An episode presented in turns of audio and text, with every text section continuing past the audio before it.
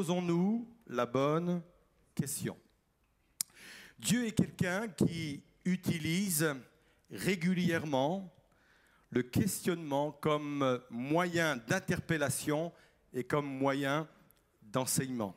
Ça fait partie de, sa méthode, ça fait partie de sa pédagogie pour nous instruire et pour nous éduquer.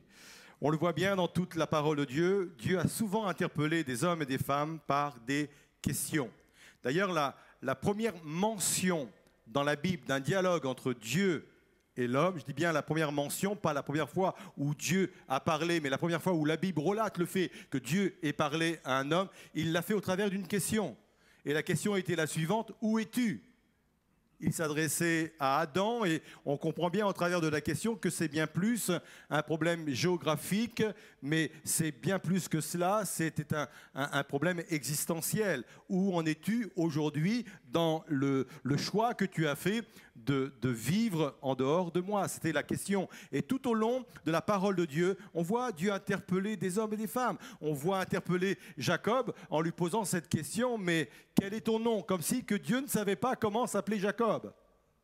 Mais s'il lui pose la question, c'est pour l'interpeller sur son identité, puisque Jacob veut dire usurpateur, tricheur, et Dieu voulait qu'il rentre dedans lui-même pour analyser pleinement qui il était. Et je pourrais utiliser comme cela toutes sortes de passages bibliques pour vous prouver que c'est un moyen pédagogique, le questionnement, un moyen pédagogique que Dieu emploie pour interpeller les personnes. Alors nous nous sommes posé plusieurs questions depuis plusieurs semaines. On s'est interrogé sur notre passion. On s'est interrogé sur nos combats. Qu'est-ce que nos combats disent de nous? Il y a 15 jours, le, le pasteur Sommer nous a interrogé sur nos appels. Et aujourd'hui, nous allons nous interroger sur nos bénédictions. Avec ce titre, vous avez dit bénédiction. S'il est important de s'arrêter sur ce sujet, c'est parce qu'il y a beaucoup de choses qui sont dites sur la bénédiction. Il y a beaucoup de fausses croyances également sur la bénédiction. Beaucoup de fausses attentes quant aux possibilités de bénédiction que nous pourrions recevoir. Alors on va, on va s'interroger, on va interroger ce qu'est la bénédiction. Un peu comme le peuple d'Israël a pu le faire concernant l'une des plus grandes bénédictions qu'il a vécues au travers de la manne. Pendant 40 ans, le peuple d'Israël a été béni de cette manière tous les jours, sauf le jour du repos où la manne est descendue du ciel. Et la première fois qu'ils ont vu la manne tomber du ciel, ils ont eu un peu une réaction étrange. Ils ont dit en hébreu man ou, qui a donné le mot man, qui veut dire quoi? C'est quoi ce truc qui tombe du ciel? C'est quoi cette chose bizarre qui recouvre le sol quand on se lève le matin? Ils ont interrogé la bénédiction que Dieu leur a envoyée et nous allons faire exactement la même chose ce matin. D'après les textes de la manne, nous allons nous poser des questions sur la bénédiction. Vous êtes d'accord? Oui. Bon, on va y aller déjà avec ceux qui ont dit oui. On va faire une lecture dans le livre des Nombres, au chapitre 11 et les versets 7 à 9.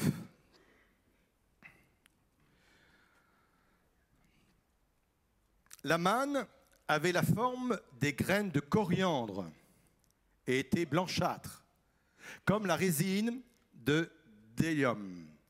Pendant la nuit, elle se déposait sur le camp en même temps que la rosée. Le matin, le peuple se dispersait pour en ramasser. On l'écrasait entre deux meules et on la pilait dans un mortier. Puis on la cuisait dans une marmite où on en faisait des galettes. La manne avait le goût de gâteau d'huile. Que nous apprend ce texte? Il nous apprend plusieurs choses. La première, c'est que les bénédictions de Dieu sont très souvent imperceptibles. Et c'est la raison pour laquelle que très souvent, En tant que croyants, nous passons à côté des bénédictions que Dieu nous envoie, parce que les bénédictions de Dieu, je le répète, sont imperceptibles. On l'a lu ensemble, donc euh, nombre 11, verset 8. Pendant la nuit, elle se déposait sur le camp en même temps que la rosée. On pourrait traduire de la même manière que la rosée. Ce n'est pas, pas une, une manne qui tombait comme la pluie. Le texte précise, c'est une manne qui se déposait comme la rosée. Je pense que personne n'a été réveillé un jour par la rosée qui tombait sur son Vélux. Je pense que personne n'a été réveillé un jour par la rosée qui tombait sur sa toiture.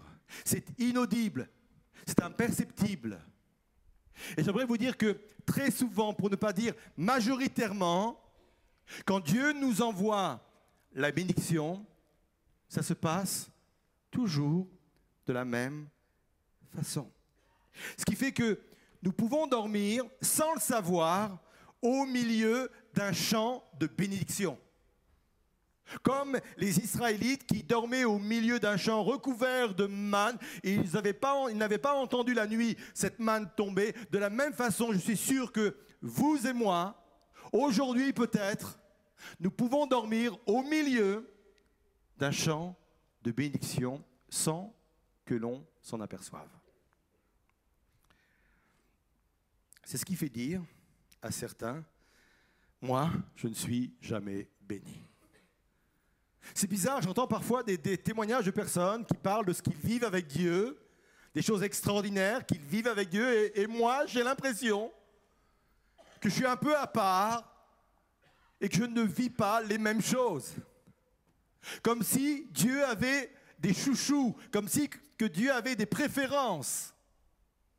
La justice est la base même du royaume de Dieu. Dieu est juste, puissamment juste. Donc, il ne peut pas faire de différence. Et si parfois je ne vis pas les mêmes choses que les autres, peut-être parce que je ne suis pas conscient que je suis moi-même au milieu d'un champ de bénédiction.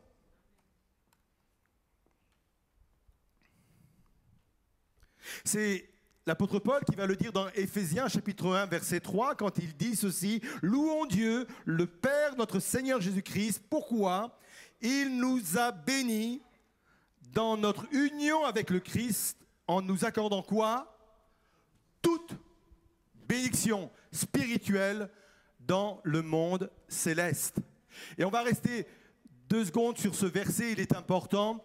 Dieu nous a bénis en Christ de toute bénédiction spirituelle dans le monde céleste. Et avant d'aller plus loin, j'aimerais nous puissions réaliser, que vous puissiez réaliser que peut-être en ce moment même là, sans le savoir, Dieu a déjà fait tomber de son ciel de gloire une multitude de bénédictions. On peut dormir, on peut même mourir au milieu d'une multitude de bénédictions. Alors comment se fait-il? Comment se fait-il que nous n'en profitions pas? Il fallait que le peuple d'Israël sorte des tentes. Et tant que nous ne sortons pas de nos tentes, nous n'aurons pas accès aux bénédictions de Dieu. Que représentent pour nous nos tentes? Je ferai un parallèle avec ce que l'apôtre Paul dit dans la deuxième épître de, Corinthiens aux Corinthiens, quand, il, dit J'ai hâte de, sortir de, de, ma tente qui est mon corps pour aller revêtir une maison céleste qui m'attend dans l'au-delà. Il parle certes de la mort physique, il compare son corps à une tente et, il dit dans, ma tente ici, je suis extrêmement limité, je ne peux pas faire ce que je veux et je souffre même dans mon corps. Mais à un moment donné, je vais quitter mon corps, je vais quitter ma tente pour aller rejoindre une cité céleste qui, elle, aura des dimensions extraordinaires. Ça, ça nous parle effectivement du moment où nous allons quitter cette terre pour aller rejoindre Dieu au moment de la mort. Mais l'image est importante et on va, la, conserver. Elle est extrêmement importante. Sur le plan spirituel, il faut que je sorte moi-même de ma tente, de mon corps, pas, pas physiquement parlant. Je ne parle pas d'un voyage astral. Hein. Vous êtes là Il faut sortir de nos conditions humaines. Il faut sortir de nos conceptions humaines. Rester dans ma tente, c'est rester dans mes conceptions humaines des choses qui m'entourent. Rester dans, ma tente, c'est rester dans ma vision étriquée de ce qu'est la vie en général et de ce qu'est la vie spirituelle en particulier. Rester dans ma tente, c'est rester dans mon désespoir. Rester dans ma tente, c'est rester dans mes analyses purement humaines, qui consistent parfois à dire, mais c'est comme cela, on ne peut pas faire autrement. Et c'est vrai que sur le plan humain, c'est comme cela, et nous ne pouvons pas faire autrement. Or, nous sommes appelés à nous débarrasser de cette tente pour aller dans des dimensions qui nous dépassent, qui sont des, dimensions extraordinaires de bénédiction, des dimensions célestes, des dimensions qui nous sortent de nos, propres limites. Et j'aimerais vous dire que nos propres limites à nos vies spirituelles sont davantage en nous qu'en dehors de nous. Et je voudrais vous inviter, et vous aurez l'occasion de revenir sur cette pensée en la méditant. Je voudrais vous inviter vraiment ce matin à dire, j'ai vécu trop longtemps dans ma tente. J'ai vécu trop longtemps dans des pensées purement humaines, avec des conceptions humaines, avec des projections humaines, avec des rêves humains. Mais je veux sortir de cette condition-là pour vivre pleinement ce que Dieu a prévu pour moi. Le peuple hébreu est sorti de sa tente. Que nous apprend également le texte que nous venons de lire Deuxièmement, la bénédiction que Dieu nous envoie peut ne pas ressembler à une bénédiction. Une bénédiction ne, se reconnaît pas forcément du premier coup d'œil. Je peux mépriser une bénédiction, je peux piétiner une bénédiction, et pourtant, Dieu me l'a envoyé comme étant une bénédiction. On va revenir à notre texte initial, nombre 11, versets 7 à 9. La manne avait la forme de graines de coriandre et était blanchâtre.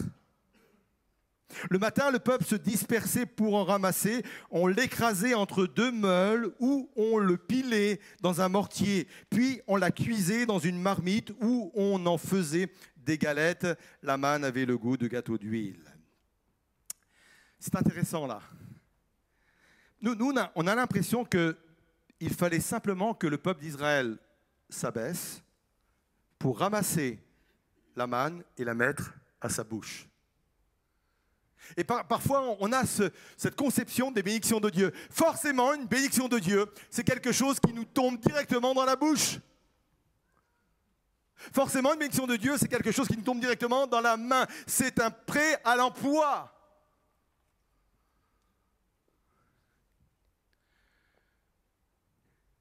Vous avez vu? La manne, il ne pouvait pas l'utiliser comme ça. C'est des graines de coriandre, blanchâtres, en plus pas très appétissant à vue d'œil. Et les bénédictions de Dieu se présentent souvent comme cela. Où il nous est nécessaire d'exploiter le potentiel de la bénédiction dans ce que Dieu nous envoie. Je m'explique. Il devait certes ramasser les graines de coriandre, il devait les, écraser, il devait les piler, il, devait en faire une pâte, il devait les cuire, il devait attendre que ça cuise. Et une fois la cuisson faite, il pouvait enfin bénéficier de cette merveilleuse bénédiction qui était la manne.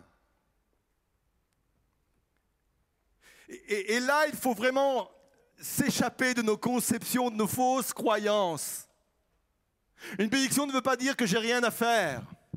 Une bénédiction ne veut pas dire que c'est exploitable maintenant. Parfois, il l'a fait. Quand euh, Élie était trop fatigué pour cuisiner, vous vous souvenez de ça? Il a envoyé un ange directement pour faire la cuisine.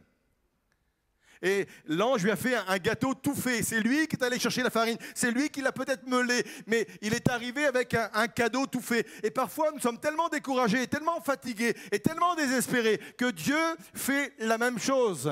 Il vient nous apporter une bénédiction toute prête. Mais majoritairement, non.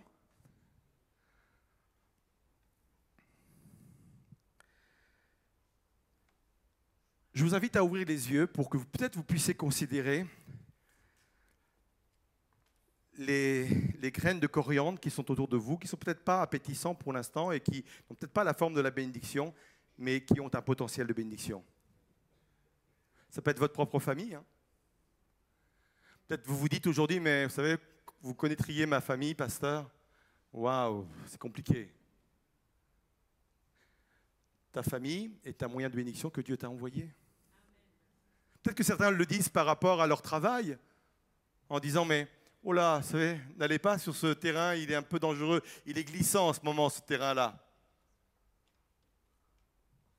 Mais peut-être que oui, ton, travail n'est pas comestible pour l'instant. Peut-être que ton travail, euh, c'est pas quelque chose d'agréable pour l'instant. Ça ressemble à quelque chose de blanchâtre. C'est pas, c'est pas terrible.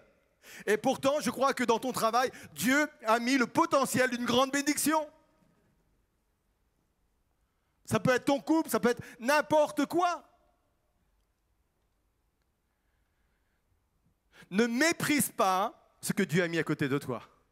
Ne méprise pas ce que Dieu a laissé tomber du ciel.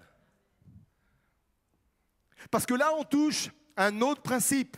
Deutéronome 2, verset 7, où il est dit ceci, car l'Éternel, ton Dieu, t'a béni et là, on arrête là et on se dit, oh, merci Seigneur pour le Dieu de la bénédiction que tu es. Mais il ajoute ceci, dans tout le travail de tes mains. Vous êtes là? Ça veut dire quoi? La bénédiction sort du travail de nos mains. Et là, vraiment, on sort de beaucoup de fausses croyances. On a l'impression que ça tombe directement du ciel. Ça sort directement de nos mains. Si tu veux une famille bénie, travaille pour ta famille. Si tu veux un travail béni, travaille dans ton travail. Dans, ton entreprise, travaille. Si tu veux que Dieu te bénisse dans tes études, bosse. C'est pas de l'hébreu, brosse. Le fruit de notre travail. Le fruit de nos mains. Dieu bénit le fruit de nos mains. Moi, je crois qu'il y a une bénédiction particulière sur cette église. Mais je crois que la bénédiction, elle est le résultat de centaines de bénévoles qui travaillent régulièrement pour que ça fonctionne et que la gloire de Dieu puisse se manifester. Le fruit du travail des mains. C'est vrai pour un prédicateur. Hein. On, a, souvent eu, eu l'impression qu'un prédicateur inspiré, c'est quelqu'un qui arrive le dimanche matin, il s'assoit, il ne sait pas ce qu'il va dire. Et pendant le premier chant, Dieu lui parle et il peut se lever et, dire ce que Dieu a mis sur son cœur. Moi, je crois que l'inspiration vient avec la transpiration. Le travail de nos mains.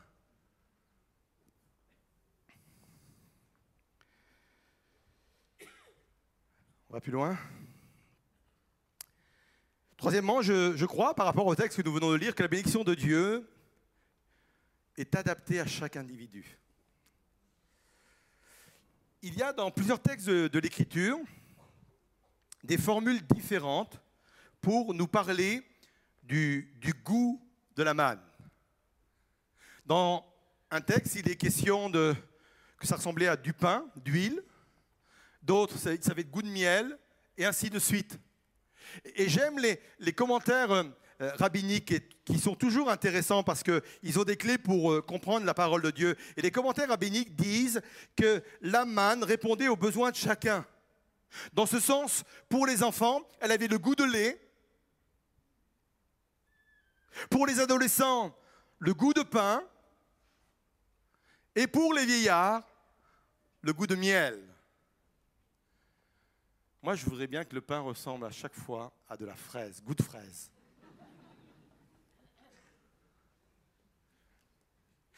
Ça nous dépasse, nous. qu'avec les mêmes ingrédients, Dieu est capable de donner des goûts différents. Mais Dieu est le créateur. C'est lui qui a créé le goût. Et je ne suis pas du tout déstabilisé par ces commentaires rabbiniques. Ça nous parle de plusieurs choses. Ça nous parle que la bénédiction de Dieu est toujours faite sur mesure. Dieu ne fait pas du prêt-à-porter. Il fait du sur-mesure. Des bénédictions qui correspondent parfaitement à tous les individus, quels qu'ils soient. Sur mesure à ta situation, sur mesure à ton âge, sur mesure à l'endroit où tu es arrivé spirituellement. Et ça nous apporte encore quelque chose d'autre. C'est que les bénédictions sont toujours en rapport aussi avec notre maturité spirituelle. Pour les enfants, goût de lait, normal.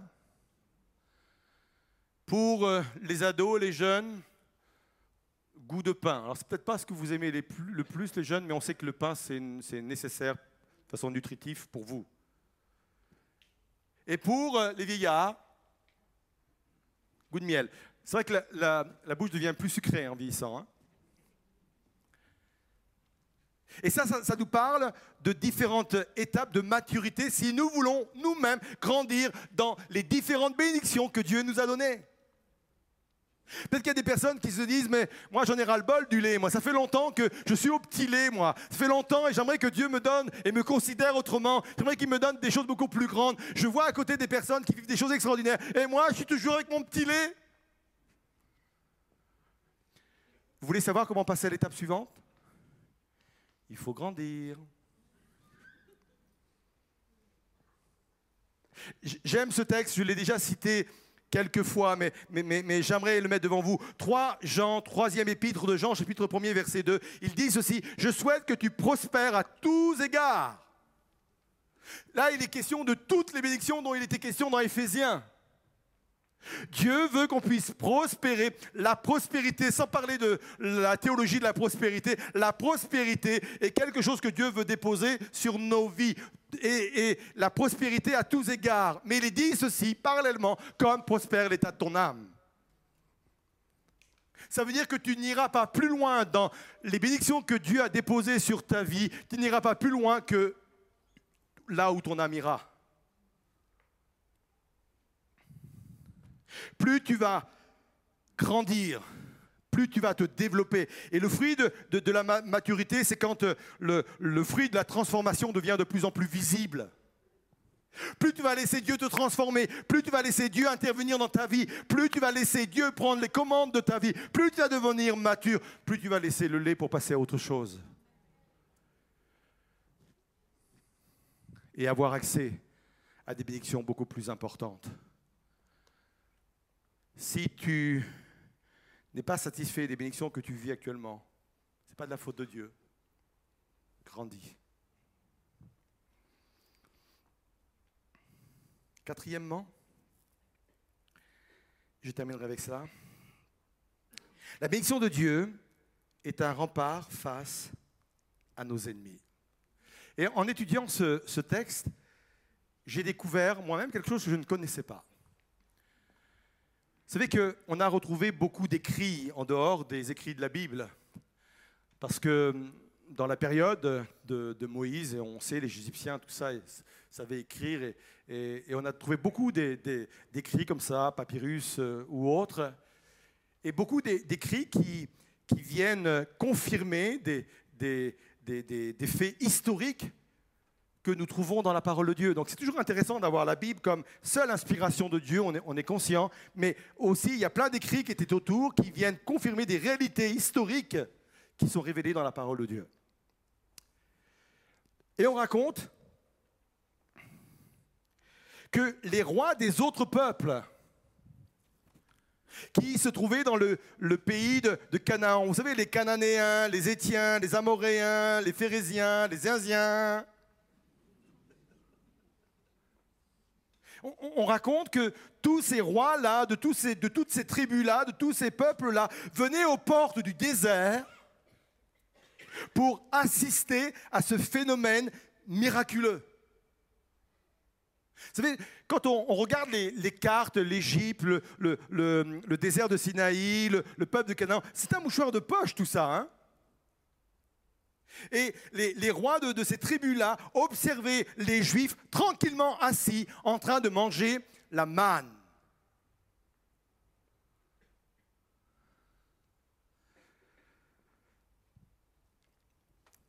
Toujours dans des commentaires rabbiniques, il est dit que ce serait par rapport à cela que David a écrit dans le psaume 23, verset 5, Tu dresses devant moi une table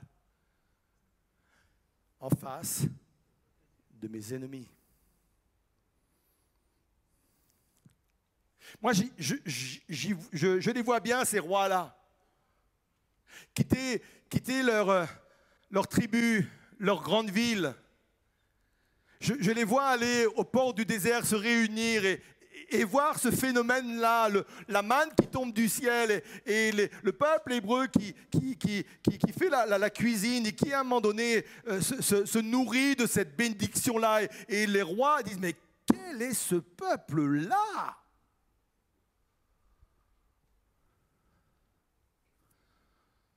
C'est un peuple particulier. C'est un peuple à part. Chaque tribu avait, aussi son Dieu, mais leur Dieu ne se comportait pas à leur regard de cette façon-là. Je pense que eux aussi ont dû faire Manou. Mais qu'est-ce que c'est que ça? Les bénédictions que Dieu nous envoie sont des remparts contre nos ennemis. Vous avez remarqué que quand euh, le peuple hébreu a traversé le, Jourdain, leur réputation était déjà faite. Quand ils sont arrivés avec euh, les douze espions ou deux espions avant dans la ville de Jéricho, on va lire simplement ça, Josué 2, verset 9, il, leur dit, je sais que l'Éternel vous a donné ce pays. La terreur s'est emparée de nous et tous les habitants de la région sont pris de panique à cause de vous. Car nous avons entendu que l'Éternel a mis à sec les eaux de la mer des roseaux, la mer Rouge, hein, devant vous lorsque vous êtes sortis d'Égypte. Nous avons appris comment vous avez traité les deux rois des Amoréens, Sion et Og, qui régnaient de l'autre côté du Jourdain, pour les vouer à l'Éternel en les exterminant. Depuis, nous avons entendu ces nouvelles. Le cœur nous manque et personne n'a plus le courage de vous tenir tête. En effet, c'est l'Éternel, votre Dieu, qui est Dieu en haut dans le ciel et si bas sur la terre. Tout ce qu'ils avaient entendu deux concernant la sortie d'Égypte et la, victoire sur ces deux rois qui sont mentionnés, les avait poussés à aller s'interroger sur le peuple qui vivait dans le désert. C'est pour ça que les rois se sont, ont sorti de leur ville en disant, il faut qu'on aille voir de plus près ce peuple-là. Et quand en plus de cela, ils ont vu la manne descendre sur eux et les nourrir à ce point, ils se sont dit, mais ah non, on ne peut rien faire. La terreur s'est emparée d'eux.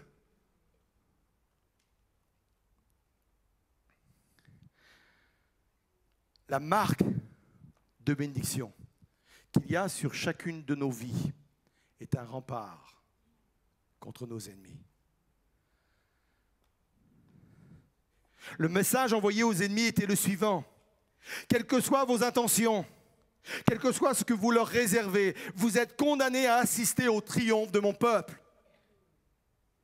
C'était le, message envoyé. Ça ne veut pas dire qu'il n'allait pas avoir de, combat, que ça n'allait pas, être euh, difficile, bien au contraire. Mais il leur disait en substance, j'ai dressé devant vous une table de bénédiction. Et quelles que soient les intentions que vous avez à leur égard, j'aimerais vous dire que vous ne pourrez jamais retirer le triomphe que j'ai déposé sur leur vie. Tu te devant moi, tu te devant mes ennemis, une table. Il y aurait plusieurs choses à dire, bien entendu, sur la bénédiction. Mais nous allons nous, nous arrêter là. Peut-être qu'il est important pour moi ce matin de reconsidérer quel est mon, mon rapport aux bénédictions de Dieu? Peut-être qu'il est intéressant de, de rééquilibrer ma vision, de rééquilibrer ma perception de ce qu'est la bénédiction. J'aimerais qu'il y ait un changement de logiciel dans, mon esprit ce matin. Et de dire peut-être que jusqu'à présent, je ne recherchais pas les bénédictions de la bonne façon, ou peut-être que je pensais que j'étais exclu des bénédictions de Dieu. voyant les, les- autres être bénis et moi n'ayant jamais rien, j'aimerais que vous puissiez réaliser que Dieu vous a béni en Jésus-Christ de toutes sortes de bénédictions. C'est un positionnement de foi qu'il vous est important d'aller chercher. Dieu vous a béni de toutes sortes de bénédictions. De la même façon que tous les jours, sauf le jour du repos, la rosée tombait sur le sol et qu'avec la, la- rosée, la manne se déposait aussi sur le sol, de la même façon, Dieu ne se lâche jamais d'ouvrir le ciel pour vous bénir. Mais pour cela, il faut sortir de ses tentes. Il faut sortir de, sa conception humaine, de, sortir de sa vision humaine des choses. Quand je suis dans ma famille, quand je suis dans, ma situation sur mon travail, je peux effectivement analyser les choses au, travers de, mon enveloppe, de ma tente, de, ma condition humaine. Je, je- je peux m'enfermer là-dedans. Mais Dieu m'appelle à un moment donné à sortir de là, à faire le pas en disant, non, il y a une autre dimension à l'extérieur. S'appelle la foi. Il y a une autre dimension dans laquelle je veux entrer, une autre dimension spirituelle qui m'est aussi réservée. Et il y a une multitude de chrétiens qui resteront toujours dans l'attente. Ils auront compris que, que, que Dieu était leur Dieu. Ils auront compris des choses, mais jamais ils ne rentreront dans une autre dimension spirituelle. Il faut sortir de nos conceptions étriquées, de nos visions étriquées, nos limites humaines et oser peut-être pour certains le pas de la foi. Je sors de la tente et je vais voir ce qu'il y a ailleurs. Réaliser que Dieu, Dieu est en train de me dire, oui, la bénédiction elle est déjà là, mais il va falloir la transformer de tes mains. C'est le fruit de tes mains que je veux bénir. C'est le fruit de ton engagement. C'est le fruit de ton service. C'est le fruit de ta préoccupation pour ce que je t'ai donné. C'est le fruit de cela. Je voudrais qu'on puisse se lever à, nos places et je vais inviter le groupe de louanges. Je vais même inviter le- les, servantes et serviteurs pour euh, la Sainte Seine parce que notre, moment d'appel, notre moment de conclusion, on va, le vivre en prenant la, la Sainte Seine parce que forcément, la Sainte Seine nous parle de la manne.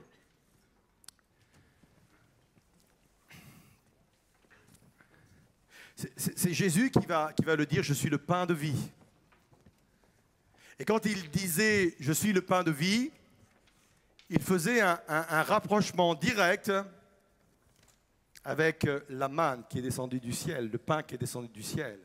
Et il disait de la même façon que Dieu a envoyé au peuple hébreu dans le désert la manne, le pain qui tombe du ciel. En ma personne, Dieu m'a envoyé sur terre pour que je sois votre manne et votre bénédiction. Ça veut dire que nous croyons qu'au travers de Jésus, qui est le pain de vie, nous pouvons recevoir la bénédiction. Et cette image-là, elle est reproduite au travers du pain et du vin que nous allons prendre ce, matin. Les servantes et ser- et serviteurs vont, vont passer pour distribuer le pain et le vin. Vous aurez le, pain et le vin en même temps dans deux gobelets différents. Vous prendrez le, pain en vous souvenant que c'est une image du corps de Christ. Et vous prendrez ce vin en vous souvenant que c'est l'image du sang de Christ. Il n'y a pas de bénédiction en dehors de Jésus. Il n'y a pas de bénédiction en dehors de la manne pour le peuple hébreu à cette époque-là. Et ce matin, c'est vraiment une démarche de venir vers Dieu et, de lui dire, Seigneur, je veux vivre tout à nouveau les bénédictions que tu déposes autour de moi. Je suis conscient que je vis en deçà de ce que tu as prévu pour moi. Et Seigneur, je, je veux vraiment au travers de ce pain et de, de ce vin réaliser que nous avons été bénis, comme le dit l'apôtre aux Éphésiens, de toute bénédiction spirituelle venant des cieux en toi, Seigneur Jésus. Peut-être que c'est un moyen que Dieu va vous communiquer ce matin au travers de ce pain et de ce vin pour oser sortir de votre situation, pour voir ce qui se passe à l'extérieur de, votre, vos considérations humaines. Vivez-le comme un, instant où, vous dites au Seigneur, je, m'interroge sur ma vie et surtout ma, vie de bénédiction. Je m'interroge sur mes bénédictions que j'ai ou que je n'ai pas ou que je devrais avoir. Je m'interroge, Seigneur Jésus. Je m'interroge et je, te, je laisse le Saint-Esprit venir me convaincre maintenant. Pendant que le groupe de louanges va interpréter ce chant qui parle de cet homme de douleur qui a été Jésus, qui a donné sa vie sur la croix, et pendant que les servantes et, serviteurs euh, du pôle Sainte-Seine passent pour distribuer les éléments, laissez, laissez les paroles de, ce chant venir vous interpeller. Laissez la, la, présence de Jésus venir vous interpeller. Laissez le Saint-Esprit venir vous interpeller. Et prenez ce pain et ce vin en considérant que Jésus est votre bénédiction. Et peut-être que certains ce matin ont besoin d'une bénédiction toute particulière. Peut-être peut que vous, vous êtes dit en, en, venant ici, Seigneur, il faut que tu me parles sur tel et tel sujet. J'ai besoin que tu me bénisses sur tel et tel sujet, dans tel et tel domaine. Laissez Dieu vous interpeller sur ce sujet-là. Peut-être qu'il vous montrera ce que vous devez faire, comment vous devez le faire, mais il vous le montrera. Se joint, se joint à ce chant et on ne s'attend pas pour le pain et le vin, on, le prend directement et on laisse, la parole de Dieu et on laisse le Saint-Esprit faire son œuvre.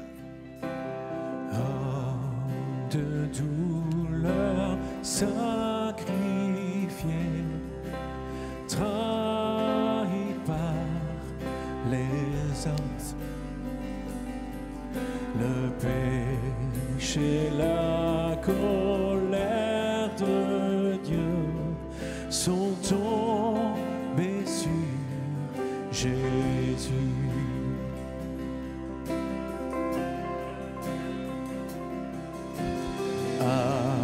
Accusé,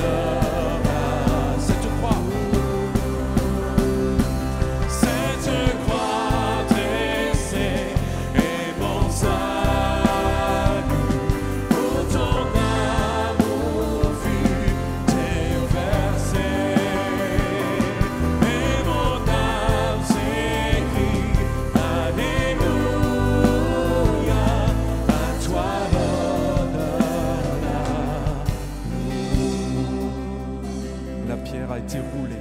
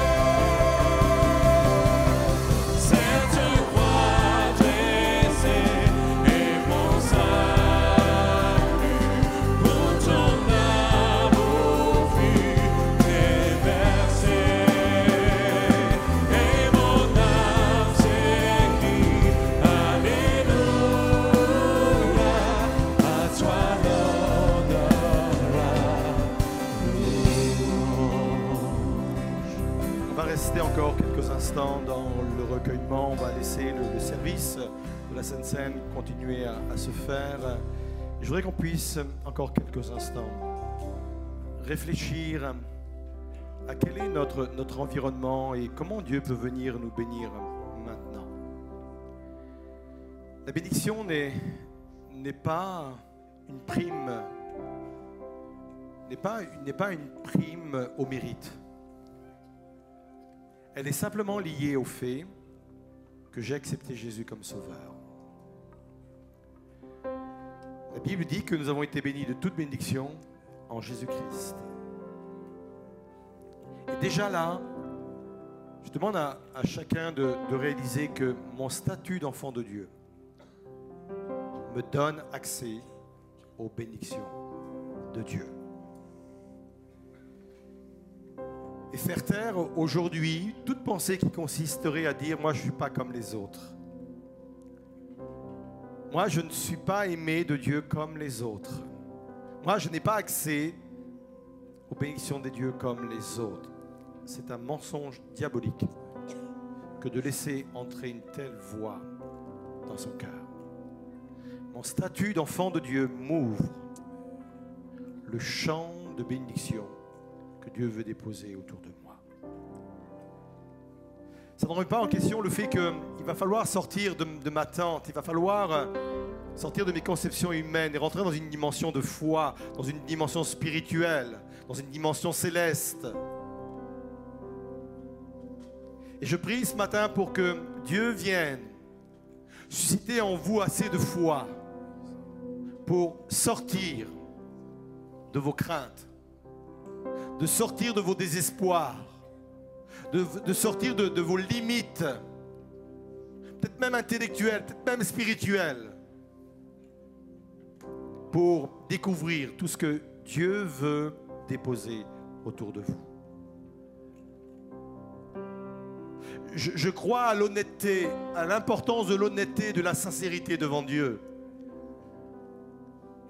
Je crois au fait de dire au Seigneur, aide-moi, viens au secours de mon incrédulité. Donne à ma vie une autre dimension spirituelle parce que par moi-même, je suis incapable de vivre ces réalités. Je crois à l'authenticité, à la nécessité d'être authentique devant Dieu. Seigneur, je veux sortir de ma tente. Tant que je reste là, je serai incapable de voir ce que tu as déposé autour de moi. Je veux sortir, Seigneur, de ma tente. Je veux sortir de, mes limites de compréhension. Je veux sortir de mes, de mes limites. Je veux oser voir au-delà de ma situation. Je veux oser voir au-delà de ce que je vois actuellement. Seigneur, viens fortifier votre foi. Et en prenant ce pain et ce vin, il vient fortifier votre foi. Je crois aussi à l'esprit de révélation où Dieu vient nous montrer d'une façon concrète quel ouvrage de, mes mains, quelle initiative de mes mains, quel travail de mes mains va aboutir à de plus grandes bénédictions. Je crois à cet esprit de révélation qui est en train de vous montrer ce que tu dois faire dans ta propre famille, dans ton propre travail, dans tes propres études, dans ta propre église. Pour que le fruit de tes mains débouche sur une plus grande bénédiction.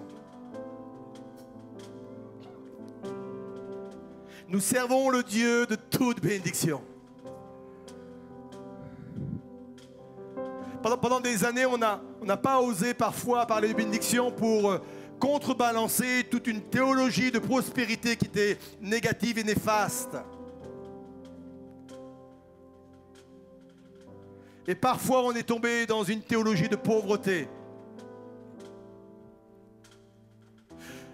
Je veux ramener cette valeur bénédiction dans son équilibre et au centre de nos vies spirituelles. En croyant que Dieu est le Dieu de toute bénédiction. Ça va avec lui. La première chose qu'il a, a faite quand il s'est retrouvé devant Adam et Ève, avant même de leur adresser la parole, la Bible nous dit que Dieu les bénit. Il ne peut pas faire autrement. C'est dans sa nature même de bénir. Ça fait partie de lui, ça fait partie de son essence. Il aime bénir.